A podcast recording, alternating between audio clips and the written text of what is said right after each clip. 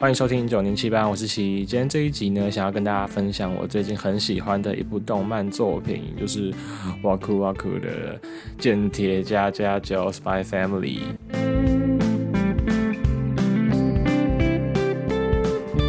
单纯想跟大家分享我看完上半部分的心得，因为我其实也是在上礼拜才得知说，它竟然是分上下部分去放送的。也就是说呢，上礼拜的第十二集就是上半部的最后一集的，接下来就是要等到十月才可以收看到呃剩下的集数。这样就想要挑在这个时间呢，跟大家分享说我看到目前为止的所有新的感想，跟分享一些我觉得很有趣的桥段。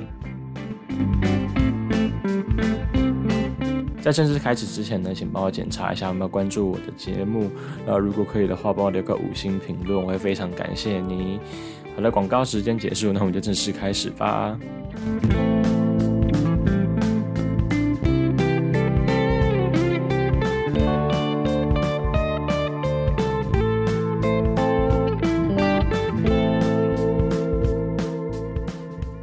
今年呢，我看到最喜欢的动漫作品，真的就是《Face by Family》莫属了。除非在今年推出可能《链巨人》的动画版，然后也一样很好看吧，不然我真的觉得很难有其他动漫在今年呢可以超越这部在我心目中的地位。这样子，那开头呢就先来稍微简单的介绍一下这部作品的背景，它是一个漫。漫改作品，也就是漫画改编成动画的作品。那它在动画播出前呢，其实就是一部畅销漫画了。在去年二零二一年的十一月，它宣布要动画化的时候，当时的漫画单行本销量已经来到了一千两百五十万册以上了。大家是不是没有一个概念跟数据？所以没关系，没关系。我今天找了一个呃另一个数字给大家做对比。在二零二零年的时候呢。《咒术回战》宣布要动画化的时候，当时的销量是六百七十万册。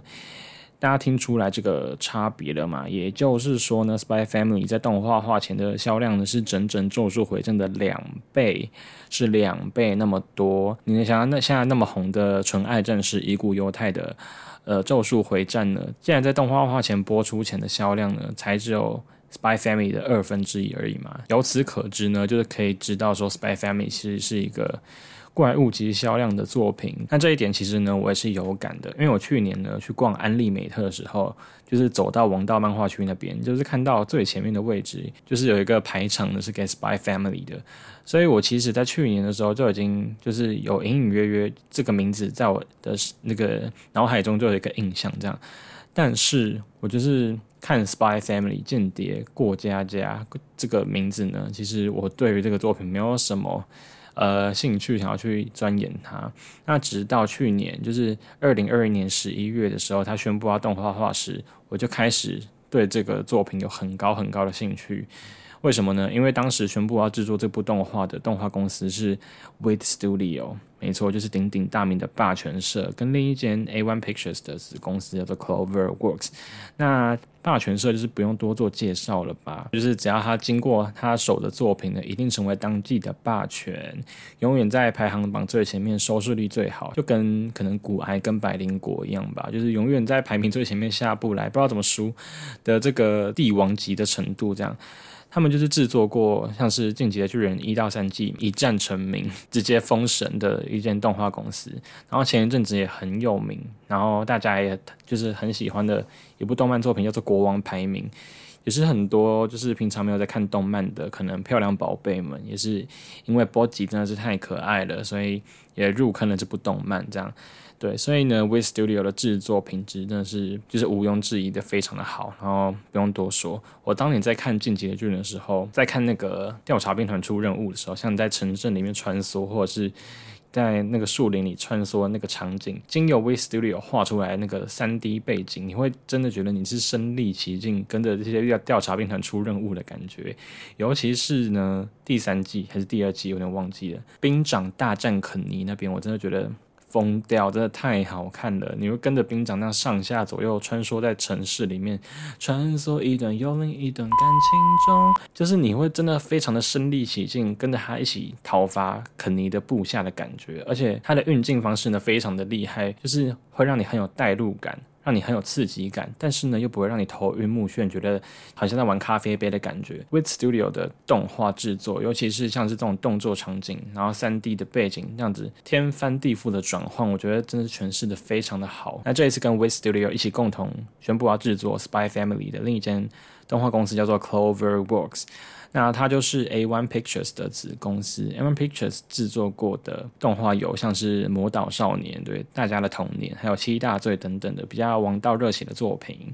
那 Clover Works 自己独立出来后有制作过的作品有像是《约定的梦幻岛》，这部也是超级无敌好看。如果你很喜欢悬疑啊，或者是那种反反乌托邦剧情的，你应该会非常喜欢这一部作品。我当时来看的时候，还是觉得哇，真的太好看了，这。这个剧情扑朔迷离，对，就是反转再反转。然后像是富豪形式在 Netflix 上面有上架的这部动漫呢，也是 Cloverworks 做的哦。对，他就在讲一个有钱的警察跟一个一般的警察，他们一起共同办案的，就是过程这样。其实整体来讲是蛮轻松，然后蛮搞笑的作品。在 BL 界呢，这部作品也很有名，因为就是他们两个互动有点有点暧昧，然后有点像是就是嬉闹的情侣这样，所以。很多人把他们凑 CP，但是呢，其实我对于 CloverWorks 的作画品质，我自己没有到很特别满意、特别喜欢。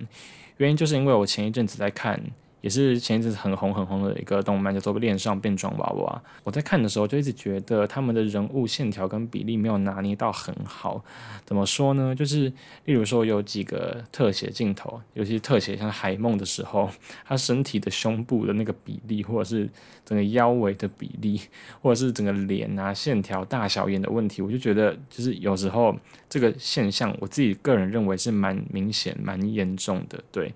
但是呢，也不能说他就是从头到尾都是这样，那这是不可能嘛？怎么可能？就是怎么可能从头烂到尾？我觉得特别有，就是有几个镜头呢，是让我有感受到这个状况的。就是我自己个人觉得，这 CloverWorks 在制作动画上的品质没有那么的稳定，但不能说他们做出来的动画就是不好。只是相较于就是他们这次的合作对象 With Studio 的品质水准来讲呢，可能就是对手太强劲吧，所以让我会有这种鸡蛋里挑骨头的这个行为。但是呢，总而言之，我是当时看到这个卡斯阵容说要制作这部动画的时候，我觉得真的非常非常的感兴趣。这边呢，我来跟大家分享一个小小的冷知识好了，就是远藤大在当时在构想这个 Spy Family 的不是不是。当时远藤大哉在构想这个 Spy Family 的故事的时候，他有提到说，他其实呢有参考一个二零零五年上映的电影，然后这部电影非常的经典，叫做《史密斯任务》，它是由布莱德比特跟安吉丽娜裘丽主演的。故事内容就在讲一个杀手夫妻，他隐瞒彼此的身份，共同生活的故事。然后有一天呢，我在就是家里很无聊的时候，在滑那个浏览 Netflix，然后就看到了这部作品，在就是。网飞上面有诶，所以我就想说，好，那我就来看一下当时远藤达在看到这部作品是怎么构想出 Spy Family 整个故事的。于是我就点开来看了。那看完之后呢，我也是觉得很好，很好看。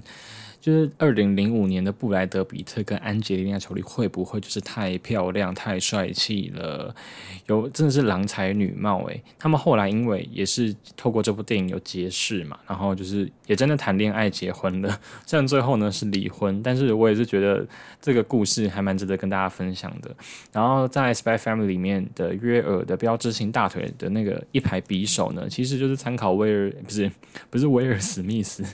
是史密斯任务中安吉丽娜·裘丽的装备，就是当当时安吉丽娜·裘丽就被追杀，然后就是露出她那个大腿上的那个匕首，就是哦，非常的非常的火辣。所以如果你就是很喜欢《Spy Family》，然后你目前看完了就是整个上半部的话呢，我觉得我也很推荐你可以去看一下《史密斯任务》，你应该会蛮喜欢这个电影的。那话题回到就是《Spy Family》身上，接下来我来跟大家介绍一下主角一家的声优阵容好了。那先从主角介绍起，就是罗伊的佛杰，他的声优是江口拓也。然后他的代表作呢，我挑几个我比较印象、比较有共鸣的跟大家分享。第一个就是《影子篮球员》的小晶晶，大家是不是听到这边砸手机，想说他是谁？哎，有看过《影子篮球员》，应该对他有印象吧？他就是那个成林高中的那个，就是配角。OK，我没办法再帮他讲话了。好，下一个呢，大家可能比较会有共鸣，是 Given 的韦秋燕。Oh my god，Oh my god，是不是很兴奋呢？Given 的韦秋燕呢？我当时看到这个名字出现在就是这个声优配过的名单里面，真是觉得兴奋到不行。想说罗伊德竟然跟韦秋燕是同一个人。然后这边我也是想要小小岔题一下，就是前一阵子呢，在巴哈有上映上架了一个 Given 的剧场版，其实它的去年就已经上映，只是好像是上院线吧。然后就是最近呢，在巴哈上面有上架这样。我看完真的觉得太好看，太好看！因为有看过 Given 的人就知道，他们在之前之前的动画里面算是苦命鸳鸯，没有什么时间约会，没有什么时间谈恋爱。但他们在这一部剧场版里面呢，就是疯狂撒糖，就是哦。我真的觉得，就太喜欢他们这对情侣在里面的表现了，尤其是真东，就是他看似那么天使的外表，其实他很多时候呢都是主动的那一方。哎呦，真的不想讲太多，好，反正你们喜欢 Given 的话去看好不好？只是那个是付费会员才可以看得到的，所以呢，我很推荐你买这个月的巴哈。虽然我是每个月都买，就是支持正版作品。那如果假设你想要看这部 Given 的剧场版的话呢，就是可以买一下这个月的会员。你会觉得这个钱花的很值得，然后赶快回来，回来到 Spy Family 身上。接下来呢，来讲一下约尔，约尔的声优。那配约尔的声优就是鼎鼎大名的早见沙织。相信这个就是这个名字呢，只要你有稍微在 follow 动漫圈，一定就是就是听到不想再听了吧。他的代表作就是《鬼灭之刃》的蝴蝶忍，爱让你久等了，还有《狂赌之渊》的蛇参梦子。这两个角色就是。有一大票死忠粉丝啊，一个是就是蝴蝶忍，不用多多介绍；另一个就是病娇系女神蛇参梦子。然后早见沙织，其实他现在真的是非常非常抢手的声优，你在很多很多就是很红很红的动漫里面，几乎都看得到他的名字。诶，我经常说早见沙织是不是要稍微休息一下，工作量会不会太多？每一个作品都看得到你的名字，对，所以。包括这是 Spy Family 的，就是主角妈妈呢，也是这个早见沙织配的哦。好，接下来呢来讲大家最喜欢的 Waku Waku 的阿尼亚，阿尼亚讲，那她配她的声优呢叫做总崎敦美。那其实我对于这个声优配过的角色都没有什么印象，然后他甚至我还看到说他有配那个进击的巨人某一个那个被吃掉的那个妈妈，这样 他说这个角色也太冷门太路人了吧？对，所以他之前配过的角色其实都是比较偏不是主角类型的，就是比较配可能配路人甲、路人乙那种，所以呢。他算是这一次一配就配到了当季最红最红的角色，每个人都人见人爱的安妮亚。这样我也是很恭喜种崎敦美，而且我觉得安妮亚这个角色会那么讨喜，会那么受人喜欢的其中一个很大的原因，就是因为她的配音实在是太萌太可爱了。无论是她就是很腹黑的，就是在心里笑，或者是很无厘头的无理取闹的，或者是有时候会跟爸爸撒娇那种很很奶很可爱的声音，就是种崎敦美呢，全部都诠释的非常非常的好。安妮亚这个角色。会那么爆红、那么成功的很大一个原因，我觉得其实都要归功于种崎敦美。好，那接下来呢，我来分享一下这个《Spy Family》的大概的剧情简介。好了，它的时空背景呢，差不多是在六七零年代的欧洲，然后当时候呢是分东西两国的。西国的一流间谍黄昏，他这次奉命调查东国的一个政治家，叫做戴斯蒙德的政治阴谋，所以他必须潜入东国调查，接近这个戴斯蒙德。戴斯蒙德唯一会公开露面的场合，就是只有在他儿子就读的贵族学校伊甸学院的恳亲会。所以这个黄昏呢，他就必须组成一个家庭，潜入这个学校去接近戴斯蒙德。那他到东国第一件。做的事情呢，就是去孤儿院领养小孩子。于是呢，他在孤儿院反反复复的寻找小孩，就找到这个安妮亚。但是安妮亚呢，其实是一名超能力者，然后超能力是读心术。所以呢，他可以看穿所有人在想什么，等于说他有一个上帝视角的感觉。然后他后面第二集呢，找到了妻子，其实他的真实身份是一名超级杀手。于是呢，他们三个人就是在一边隐瞒彼此真实身份的情况下，然后一边展开了家庭生活。对他是不是看似有点奇怪，然后有点乱来？但是呢，就是正因为他们这些不同角色的设定。激发出很多不同的故事，然后这这是这一部作品最吸引人的点。接下来的部分呢，可能会涉及到，就是可能会涉及到暴雷的剧情。那如果你不想要被暴雷的话呢，在这边可能要先跟你说拜拜了。对，你可以看完《Spy Family》之后再回来听。第一呢，就是我想要讲一下第一集，就是我在看第一集的时候，因为非常的新鲜嘛，我前面也没有看过漫画什么的，所以就等于说我是一个完全刚接触 Spy Family 的观众，再加上宣布是 We Studio 跟 CloverWorks 一起共同制作的这个梦幻阵容，所以我就对第一集抱了非常高的期待。但是我在抱了那么高期待的状况下，看完第一集，我还是觉得非常非常的好看，就是完全没有失望的感觉。第一集就是在叙述说，黄昏呢接到了要去调查戴斯蒙德嘛，所以他必须到东国成立一个家庭。然后一开始那个看穿那个暗号，说他必须要在七天内组成一个家庭，然后很崩溃的样子，我觉得那边还蛮蛮搞笑的这样。于是呢，他就潜入了东国。一开始一开场呢，他也利用他最擅长的就是变装术，变装成一个大树，然后窃取了资料，然后开车就逃亡了这样。那边就很有那种间谍片的感觉，就是窃取完资料之后，赶快快速逃离现场。然后他在车上呢撕下他的伪装的面具，然后露出他帅气的脸。相信也是大很多人就是晕船的第一幕吧，就是看到黄昏的真真实面貌是那么的帅气这样。然后他就是到东国之后，就想很很着急的开始想要组成家庭嘛，于是他就到很多很多的孤儿院去寻找他的小孩。然后这一间呢，那个老板就是看起来很不正经，就是每天喝酒闹事的那种。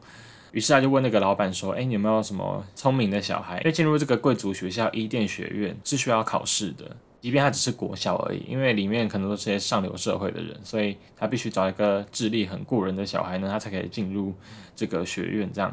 于是呢，他就问那个老板说：“哎，你有没有什么推荐的人选？”然后那个老板就首选就是推荐安妮亚，因为安妮亚的个性就是可能太古灵精怪了，然后又很不听话，所以那个老板的心里就是想说，赶快把这个怪小孩送走。于是黄昏呢，就看着这个安妮亚，然后他心里就想说：“这个小孩有满六岁吗？因为伊甸学院最低的入学年龄是六岁。然后这个小孩的身高有到吗？因为安妮亚是一个会读心术的超能力者，所以。”他马上知道黄昏想要的资讯是什么，是他能够被带走的条件有哪一些。他马上就开始自我介绍说：“哎，我今年六岁，然后我的身高有多少多少。”然后呢，黄昏呢最后一个把他带走的条件就是他想要测试安妮亚的智力。于是呢，安妮亚就自动自发拿起报纸开始写填字游戏。因为他一边写的时候，黄昏一边在心里就是把答案全部都想出来了，所以他就利用读心术偷听黄昏的心声，然后把正确答案全部写在报纸上。黄昏就误以为就是安妮亚是一个智慧过人的小孩这样子，所以他就把安妮亚领养走了。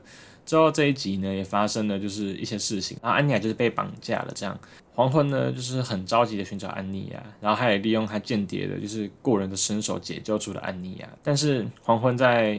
那个时候的心境就觉得说，因为他黄昏的。童年呢，似乎也是没有父母的，然后在一个战争的环境下长大，他就把自己的这个处境呢投射到安妮亚的身上，他也不想安妮亚经历这一些，然后想要他有个完整的童年。于是呢，当时黄昏他就乔装成另一个大叔，然后跟这个安妮亚说：“你拿了这张纸条呢，往前走，右转到警察局，这样你就赢了。然后这是一个鬼抓人游戏，这样。但是安妮亚会读心术嘛，所以。他完全知道这就是在骗他走的一个，就是一个戏嘛。于是呢，他就先假装演了一下，说他往警察局走，殊不知呢是在一个角落等待黄昏把那个面罩撕下来，然后跟黄昏一起回家。这样，那黄昏在回家的路上又再碰到了安妮亚，然后安妮亚就很可爱的骗他说：“我刚才在跟大叔玩鬼抓人，然后我觉得有点恐怖。”然后黄昏呢就也很震惊说：“安妮亚竟然没有听他的话，走到警察局。”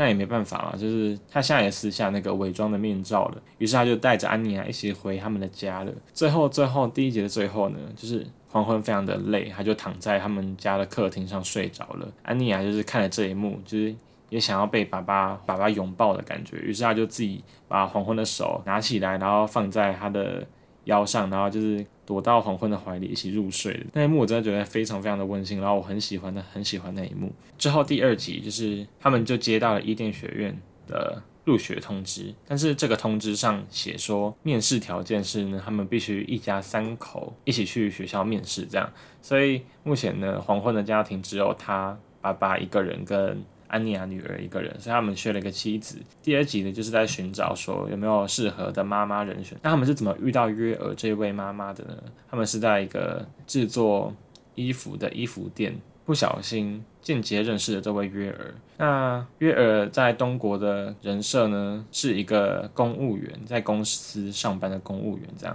但其实他的真实的职业，就是主要的金源来源是杀手。第二集呢，就是在讲说约尔的。公务员同事开始揶揄他说他怎么到现在都还是单身等等的。然后在东国，其实单身女性是一个非常危险的身份，因为他们会怀疑单身的女性是不是有有可能是西国派的间谍去窃取情报这样子。所以约尔也不想要被警察找上麻烦，因为他。其实真实身份是杀手嘛，他想要低调的过生活，这样他不想要被怀疑。然后罗伊德刚好也想要找一个假妻子，一起去面试伊甸学院的入学，这样，所以他们他们就在那个衣服店偶然遇见，然后然后就跟对方说彼此的需求。因为一开始是先说他要参加一个算是同事的 party，但是他已经答应了他的同事说他会带男伴过去，但其实他那时候还没找到，所以他就拜托罗伊德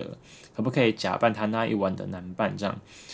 于是呢，罗伊德就答应了，然后在那一晚就出席了当他的男伴。但他们在回家的路上呢，就是被那个罗伊德的仇家追上了，然后他们就是展开一个就是巷弄里的大战。这样，罗伊德因为他他当初认识瑞的时候，他是跟他说他是一名心理医生嘛，因为他在东国的人设呢，他给自己的人设就是心理医生，所以呢。呃，其实这所以正常来说，约尔的心里一定会想说，哎，那为什么就是心理医生会被追杀？然后这些人到底是谁？这样子，然后罗伊德就是骗他说，哦，那些人都是我的病患，这样。然后这但是那些歹徒呢，要试图攻击罗伊德的时候，他们必须反击嘛，所以罗伊德就揍他们。然后，然后约尔就说：“哎，你怎么可以打病患？”这样，罗伊德就骗他说：“哦，这是一个殴打疗法，就是很经典。”然后大家都笑到不行的那边，就是约尔还就是傻傻的相信了，就是没有什么反应，这样觉得这哎好像是正常的说辞。所以这也反映出了约尔呢，虽然他是一个很厉害的杀手，但其实呢，他的他的智慧呢，就是他的判断能力并没有那么的好。然后那时候呢，他们就是边跑到约尔就跑到一半，他就突然对罗伊德说：“就是罗伊德，我们结婚吧。”然后罗伊德就还马上点跌倒，想说：“哎，怎么会在这个时候讲这个话？”但是罗伊德也完全不吝啬，他就直接说：“那好吧，我们等一下回去的时候就开直接办登记吧。”其实我觉得那边蛮无厘头，然后又蛮浪漫的。然后之后就是追兵又追了上来嘛，于是他们就开始逃命。然后他就拿起了地上的手榴弹往。就是追兵那边一丢，然后因为手上不是有一个插销吗？拔下来就是一个圆圆的形状。他在丢出手榴弹、拔下插销的那一刻呢，直接把那个圆圈套在了月儿的手上，然后并且跟他说：“我以后呢会好好照顾你的，什么什么的。”就是直接在炸弹爆炸爆开的那一刻，直接跟他做一个冲击的求婚。然后那一幕，相信也是大家很多的很多人认为的名场面吧。我自己也觉得那一幕是很那个求婚方式很浪漫，比起真正的钻戒式的求婚，那那个很危险刺激的场合求婚，还顺便宰掉了对手，我觉得那个求婚方式很很浪漫，也刚好很符合就是约尔杀手的这个身份。我看完第二集，其实就觉得蛮喜欢的。那其实第二集之后呢，就是整个家庭的结构就完整了嘛，就是有了爸爸，有了妈妈，然后也有小孩安妮亚。所以呢，后面的剧情就是开始他们在准备怎么样进入这个名校。进入名校后呢，我特别喜欢一个角色，他就是安妮亚的好闺蜜，叫做贝奇。因为其实贝奇呢，她的出身是一个军事军火世家，所以他们家呢非常非常的有钱。然后贝奇也是呃俗称大家的眼中那种大小姐的感觉。她就是双马尾，然后打扮的漂漂亮亮的。其实她一开始呢还认为安妮亚是一个土包子，但是中间就是也发生了安妮亚揍达米安的那个事情之后，因为安妮亚。的不是谎称说那个她是看到达米安踩到贝奇的脚，所以他很太生气了，想要替贝奇出出一口气，然后才去揍达米安的。但其实根本不是这样嘛，他就是纯粹的觉得自己不爽，想要揍他而已。然后贝奇呢，其实也是一个很天真的小女孩，她就深深的被这件事情感动。然后于是呢，她就从那一刻开始发誓要当安妮亚最好的朋友，就是她最好的闺蜜。这样过程中，就是虽然黄昏一直叫安妮亚去跟。达米安道歉，因为他不跟达米安道歉的话，代表他们的关系不可能变好，所以他也不可能利用就是达米安去接近戴斯蒙德。所以黄昏一直想要安妮亚去跟达米安道歉，然后过程中呢，贝奇就一直说：“哦，我们就不要理他们那些臭男生啊，然后我们就是自己，就是你又没有做错怎么样的，因为他就是很很开心，呃，安妮亚帮他出这一口气嘛，虽然。”安妮亚的用意根本不是这样子。然后，因为安妮亚刚踏入伊甸学院的时候呢，她的读心术就听到了很多同学的心声，认为她是一个出手揍达米安这个公子哥的这个暴力女嘛。然后，她就听到了很多人对她的不满，或者是很可怕的谣言等等的。他在很痛苦的情况下呢，贝奇就跳出来说：“没关系，你我永远都站在你这边。”然后那时候安妮亚就是松一口气，然后就说：“其实好像学校生活也没有那么可怕，也没有那么糟。”所以我觉得贝奇呢，算是呃帮助安妮亚。在校园生活的一个非常重要的角色，然后我个人很喜欢很喜欢贝奇这样子。他虽然是一个从小不愁吃穿的千金，但他其实是非常天真、非常真性情的一个角色。接下来呢，我想要特别讨论一下第五集，因为第五集其实是一个原创剧情。原创剧情的意思呢，就是在原作中没有的剧情，然后是由动画公司去构想出来，然后。画出来的剧情这样，然后原创剧情其实，在动漫圈来讲，是一个偏负面观感的一个东西，因为一般来说，动画公司他们毕竟强项是在制作动画，所以可能在想剧情，然后他们又要必须符合原作的是世界观或者是所有角色的情感等等的，所以呃，其实普遍来讲，原创剧情的呃高度呢，都不太会超过原作这样子。但《Spy Family》第五集的原创剧情，我觉得就是完全没有这个问题，然后也是可以说是我最喜欢的集数之一吧。因为这一集的故事其实非常简单，就是为了庆祝阿尼亚考上伊甸学院，然后罗伊德呢答应了他的一个很无理的请求，就是就是陪安妮亚玩一个解救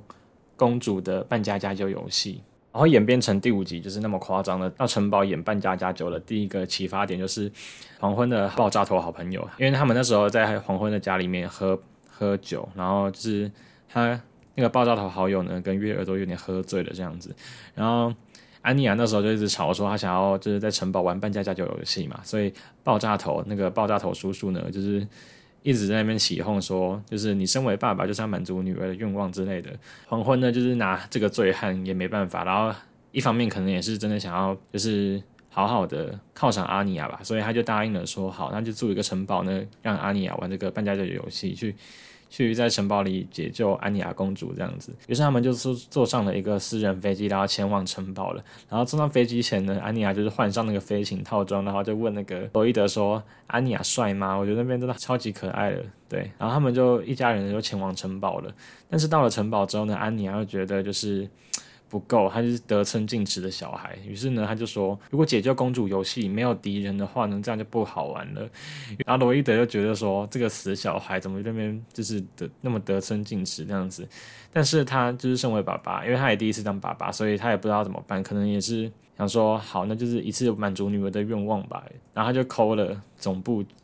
叫所有东国的间谍，就是在线的间谍，全部来这个城堡里面扮演敌人，跟他一起玩一个。大型的半家家酒，我觉得那边呢也是罗伊德很很就是很可爱的一个点，因为他不惜动用他所有的间谍资源去满足他这个女儿的愿望。这样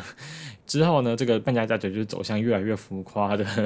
剧情，然后真的开始游戏的时候呢，第一关就是罗伊德必须回答安妮亚的三个问题。那假设他答错的话呢，他就要戴上一个叫做彭德曼的面罩，这个面罩就是他 cosplay 安妮亚最喜欢的。间谍卡通叫做呃 Spy Wars，就是每天他在电视机前面准时收看那个卡通影集这样子。因为安妮亚就是非常着迷于间谍或者是杀手这些职业，所以他就是很希望他爸爸可以戴上这个面罩去扮演。动画里的角色去解救安妮亚公主，这样，然后呢，这个答题的过程呢，就是罗伊德输了嘛，所以他就要必须戴上那个面罩，然后他在戴上前呢，就是还很羞耻的脸红，就是觉得说他他干嘛为了这个儿戏呢做到这种地步？但是安妮亚就是一直撒娇，然后说好想要看爸爸戴上这个面罩，然后于是呢，罗伊德就想说好，那我就来戴。他戴上去之后，安妮亚就用那个望远镜的视角看着罗伊德，然后非常非常开心，我觉得那边真的很可爱，很可爱。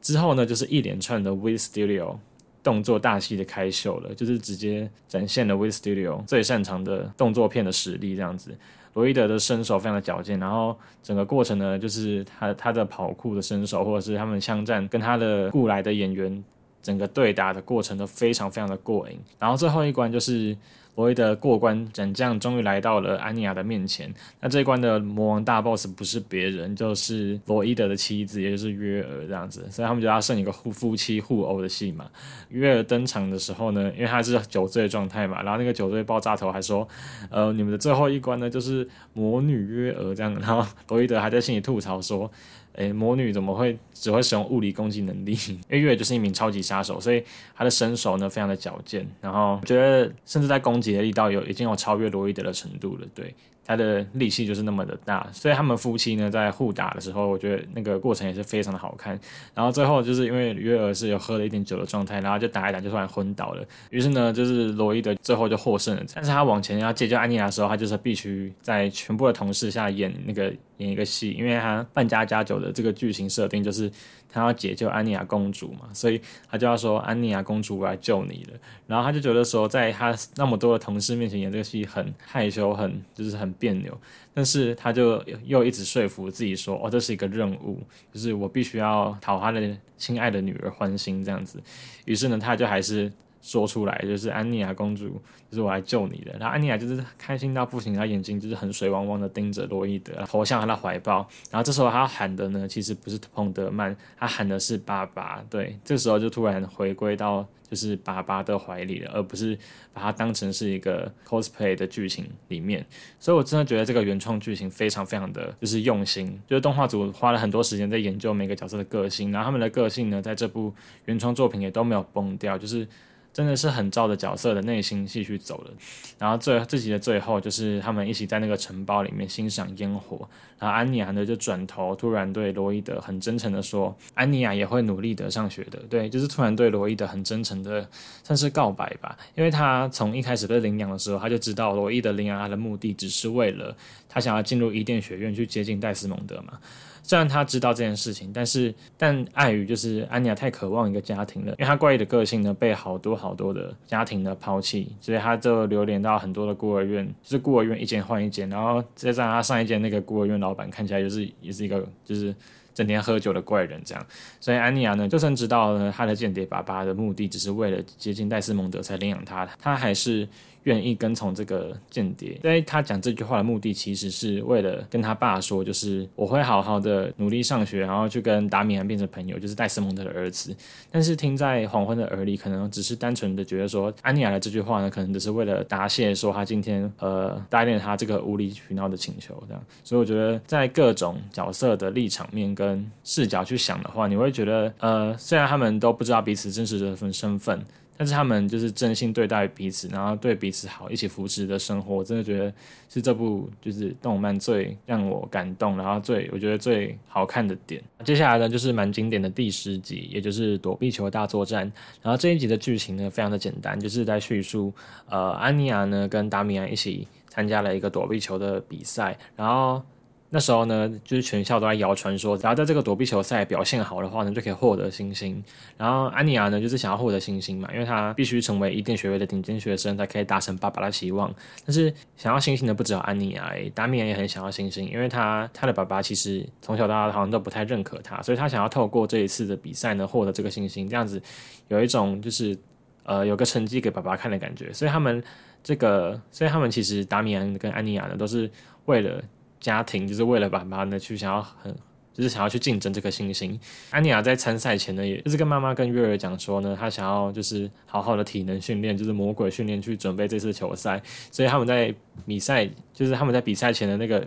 准备我真的觉得很可爱，就是看他们母女的互动非常的幽默，因为约尔就是一个肌肉怪物嘛，所以他给安妮亚的魔鬼训练呢真的是非常就是不不太像是一个小孩可以承受的训练强度。因为但是约尔就是一个少根筋的一个妈妈，所以他他的动机其实很单纯，他只是想要他只是想要扮演好就是佛姐家的妈妈的角色，所以他就是很希望就是安妮亚呢可以拿好成绩这样，所以他就很帮他做了很高强度的锻炼。然后直到比赛当天呢，安妮亚跟戴就是达米安就是开打了，然后他们对面的对手呢，竟然是一个非常恐怖的，就是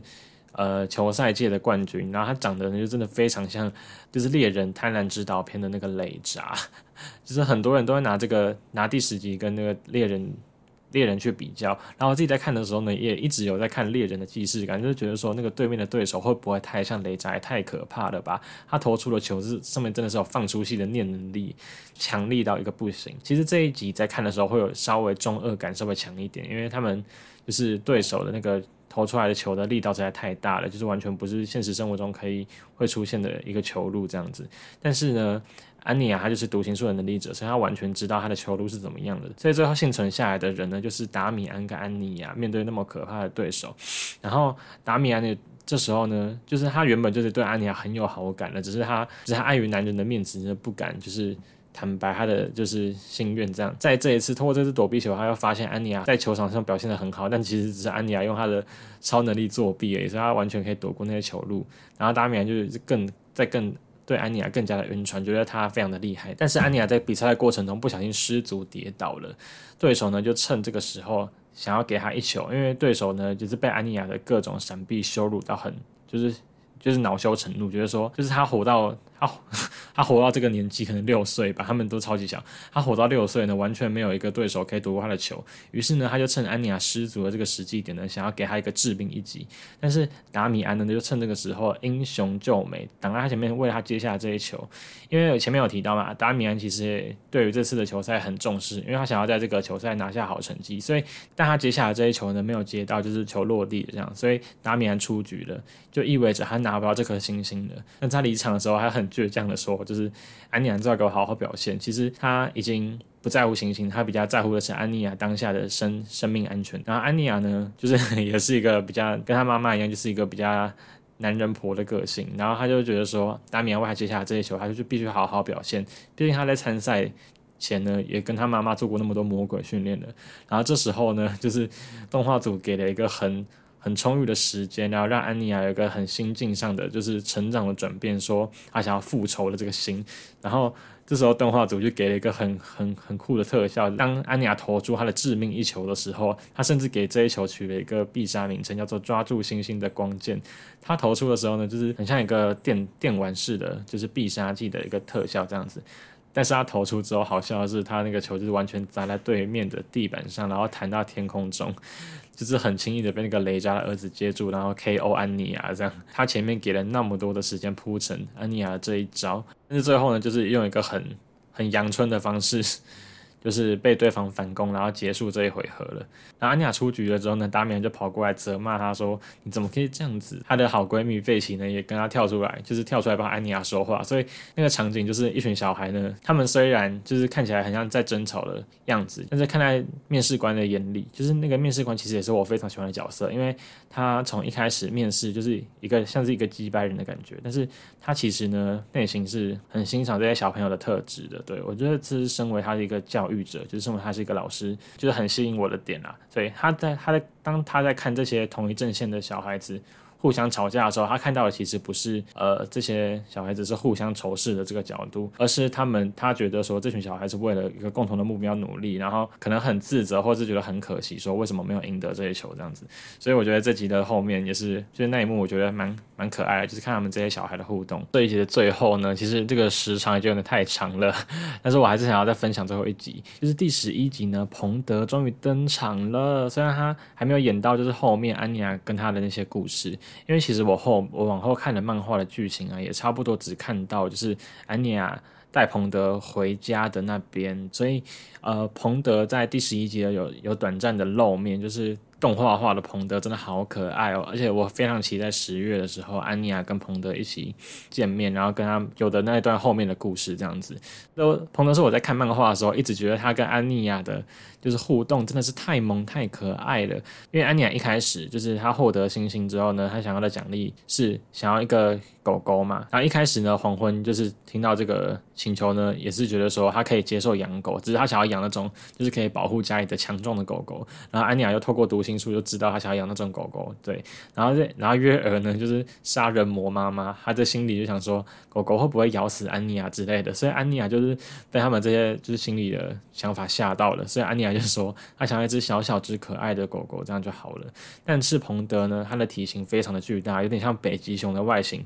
然后他就是白白眼睛小小的这样子，所以其实跟安妮亚开始想要的狗狗的类型完全不一样。但是因为他们中间经历过的一些故事，然后。我觉得那边也是我非常喜欢、非常感动的一个剧情。然后他们就是安妮亚跟彭德呢，就是这只狗狗就相相见了。然后安妮亚就觉得说，因为他们经历过的那些事情，他认定了这个狗狗就是他的，他想要带这个狗狗回家，并且帮他取名为彭德。那个剧情我超级无敌喜欢，真的是超级可爱。然后彭德跟安妮亚的互动呢，也是非常非常的就是可爱，我找不到其他形容词了。反正我真的非常期待十月的时候看到安妮亚跟彭德相就是见面，然后跟后面的整个剧情发展。整体来说，上半部我的看完。就是《Spy Family》的心得，差不多就是这样子。对，它有很多地方小细节，我可能还没有办法补充，但是没办法，这集实在是太长了。总而言之呢，就是如果你还没有看过《Spy Family》间谍加加九的话呢，我非常推荐你可以去看，它是一个非常温馨、疗愈人心的作品。因因为它题材内容呢有温，就是有亲情嘛，然后呃，该有一点负面沉重的故事也有，像是安妮亚的成长背景，其实是一个来自于一个实验室嘛，它是一个实验体。安妮亚这个名字其实也是他逃出这个实验室之后，在孤儿院为了谋生所取的名字，这样子。对，所以他其实是一个非常渴望家庭的一个角色。然后，呃，黄昏罗伊德呢，其实他的。真实本名好像也不知道是什么，黄昏只是他的一个在组织里面的一个代称而已。所以他其实童年呢，就是第一集有稍微带到，就是他是一个在战争中长大的小孩，然后是没有父母亲的，所以他第一集才会想要安妮亚回到孤儿院，不想要他间谍的身份去影响到安妮亚的童年这样。所以其实感觉上是有一些伏笔的，应该后面的剧情会可能把这个伏笔再带出来。所以我觉得这一部作品还有很多很多很多值得看的点。好的，这集的七一班呢就到这边结束了。不知道大家喜不喜欢今天这个主题？那如果你有想要听我，就是因为我这集有其实有带到很多其他的动漫。如果你喜欢今天的主题的话，你也可以就是透过信箱跟我讲说你想要看其他哪部动画的心得，我也可以再额外另外做一集。好，谢谢听到这边的你们。如果可以的话呢，请帮我关注，然后按五颗星评论。也很欢迎大家可以私信给我，跟我一起讨论间谍加加九。谢谢你今天的收听我们下集见拜拜。